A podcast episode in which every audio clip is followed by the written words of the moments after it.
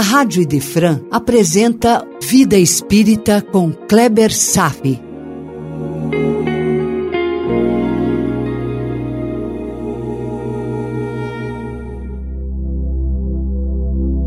Nosso Lar, capítulo 19, A Jovem Desencarnada, parte 3.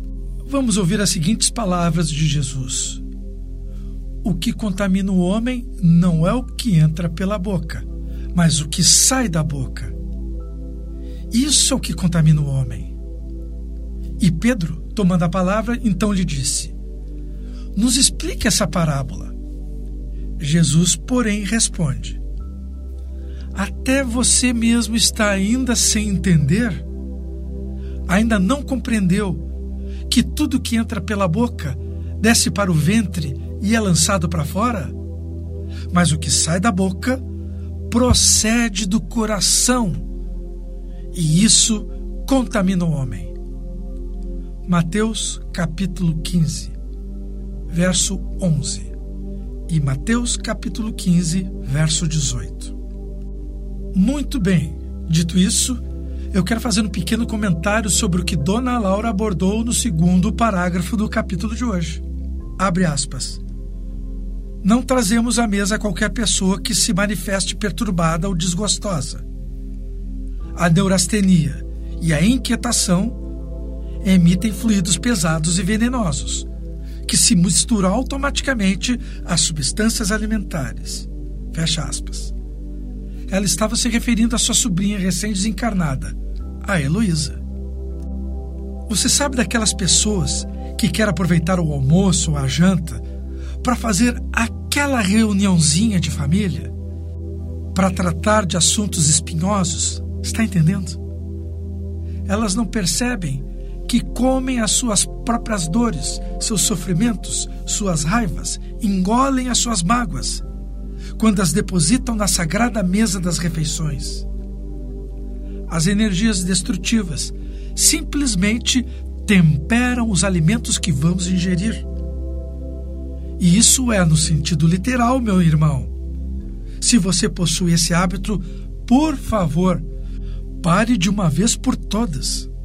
Aquela dorzinha de barriga, aquela indisposição que se segue a uma refeição num ambiente mental insalubre, não foi por causa da azeitona estragada. Foi, na verdade, a consequência do que se passa dentro do seu coração que fica impregnando os alimentos ingeridos. Procure entender isso o quanto antes.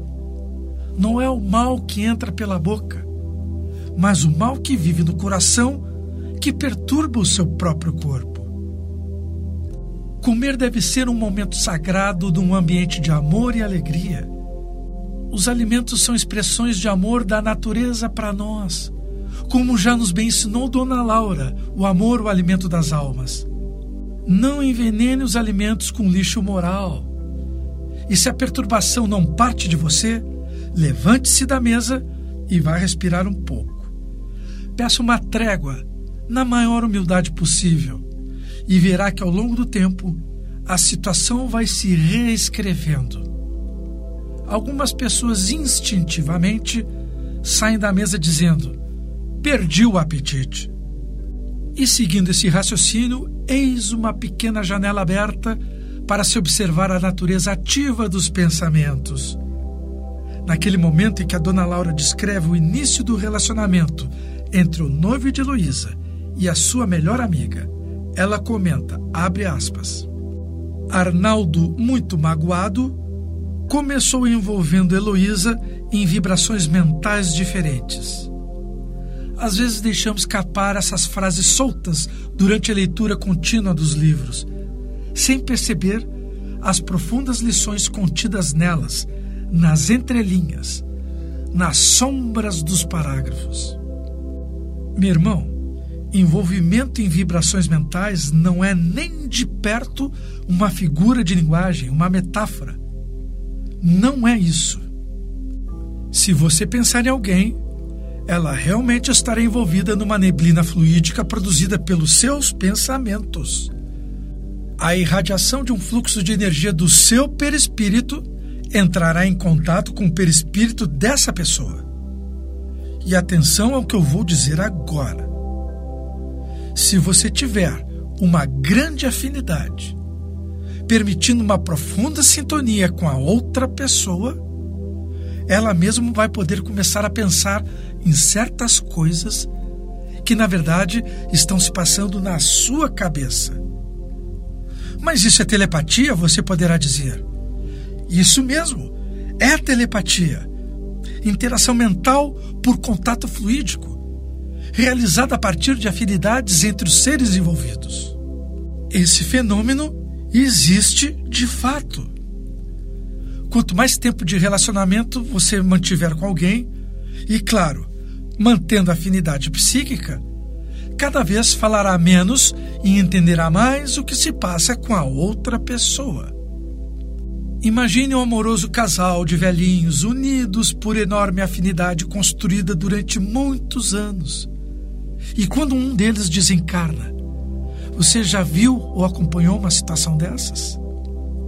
Pois bem, aquele que permanece nesse mundo poderá sofrer tanto que suas ondas de despreparo e dor acabam produzindo choques no cônjuge que já se foi.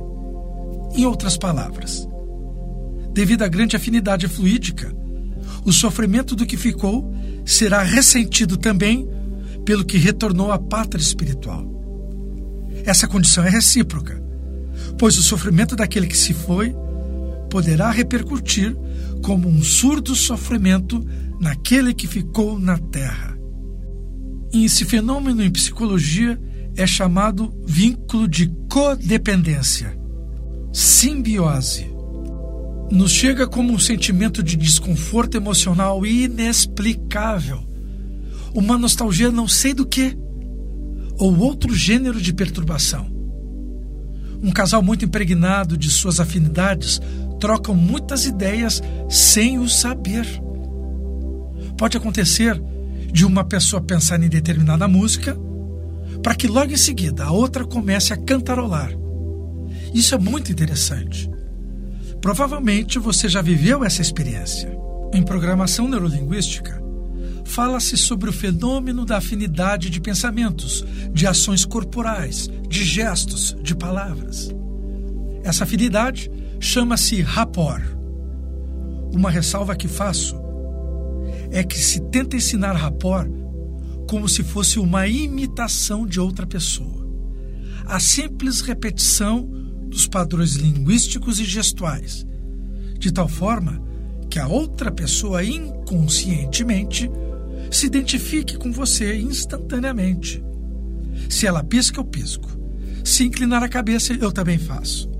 Se falar uma palavra repetidamente, eu começo a usar a mesma palavra. Então, essa técnica do rapport facilitaria a abertura de portas de acesso ao campo mental do outro sem resistências, para induzi-lo a fazer o que eu quero. Eu uso o recurso conscientemente para dominar a comunicação, manter o controle. Isso não parece meio sinistro? Manipulação? É claro, é sinistro e manipulador. No entanto, meu irmão, rapport só vai funcionar se houver congruência de pensamentos entre as pessoas, se houver uma afinidade fluídica se a frequência entre os perispíritos estiverem na mesma faixa. Do contrário, sem verdadeira afinidade, será apenas simples imitação, sem especificidade magnética. Não vai produzir envolvimento simultâneo das vibrações mentais. Portanto, não vai acontecer o rapport. Programação neurolinguística é muito bacana mas continua a ser uma psicologia de base materialista, sem levar em conta o nosso universo espiritual paralelo. Eu sou mestre em programação neurolinguística, mas reconheço o meu lugar. Ela é uma boa ferramenta, mas deve ser usada com cuidado, com responsabilidade e com muita consciência de como funciona a vida. A neurolinguística ainda é materialista, pelo menos por enquanto. Uma consequência desse conceito é reconhecer que muitas vezes o consolo, o resgate de um sofredor, o efeito tranquilizador sobre uma pessoa ansiosa, como exemplo, necessita da parte do trabalhador da caridade um esforço para entrar na dor do próximo, a empatia, e assim estabelecer um rapport espontâneo e por isso bastante poderoso. Como eu disse, isso se chama empatia. Uma entrega de seu coração para que a luz que parta de você consiga estabelecer uma conexão com o coração do outro.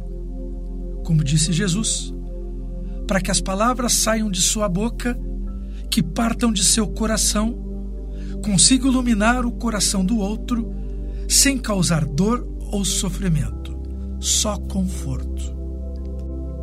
A dona Laura está resgatando aos poucos a consciência de Heloísa, utilizando as amorosas forças do seu coração materno. Dona Laura está se empenhando em se conectar às emoções de Heloísa.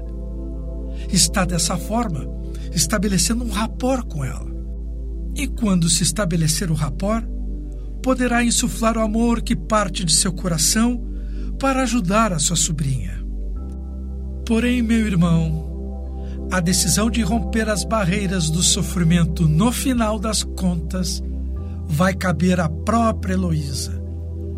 Ela vai precisar desejar, saber desejar e fazer por merecer. Há uma verdadeira ciência no ato de ajudar o nosso irmão. Não basta apenas boa vontade, boas intenções. Nós precisamos entender o que se passa do coração alheio seus anseios, até mesmo se o irmão está pedindo ajuda. Nem sempre aquele que precisa de ajuda pede por ela. Precisamos aprender isso. Podemos ser portadores de nobres intenções, mas devemos ter a humildade para reconhecer que as ações também têm um momento adequado para acontecer. É disso que estou falando da verdadeira ciência no ato de ajudar o nosso irmão. Queremos ajudar os outros, mas nem sempre poderemos, pois os outros também deverão pedir por isso. Muitos se enclausuram na casca do orgulho, afastando o auxílio que lhes chega. Às vezes, até poderemos ser agredidos por querer ajudar, meu irmão. Além da ciência de ajudar, deveremos cultivar a arte de ajudar. A asa da sabedoria pode reconhecer aquele que precisa de ajuda, mas é a asa do amor que sabe reconhecer o melhor momento para estender as mãos fraternas para aqueles que estejam prontos para receber a devida atenção. Quando André Luiz estava no umbral e, no seu desespero e no seu remorso, rezou com todo fervor por um período X de tempo, Clarencio estava lá para ele. Clarencio sempre esteve lá, mas André Luiz não enxergava.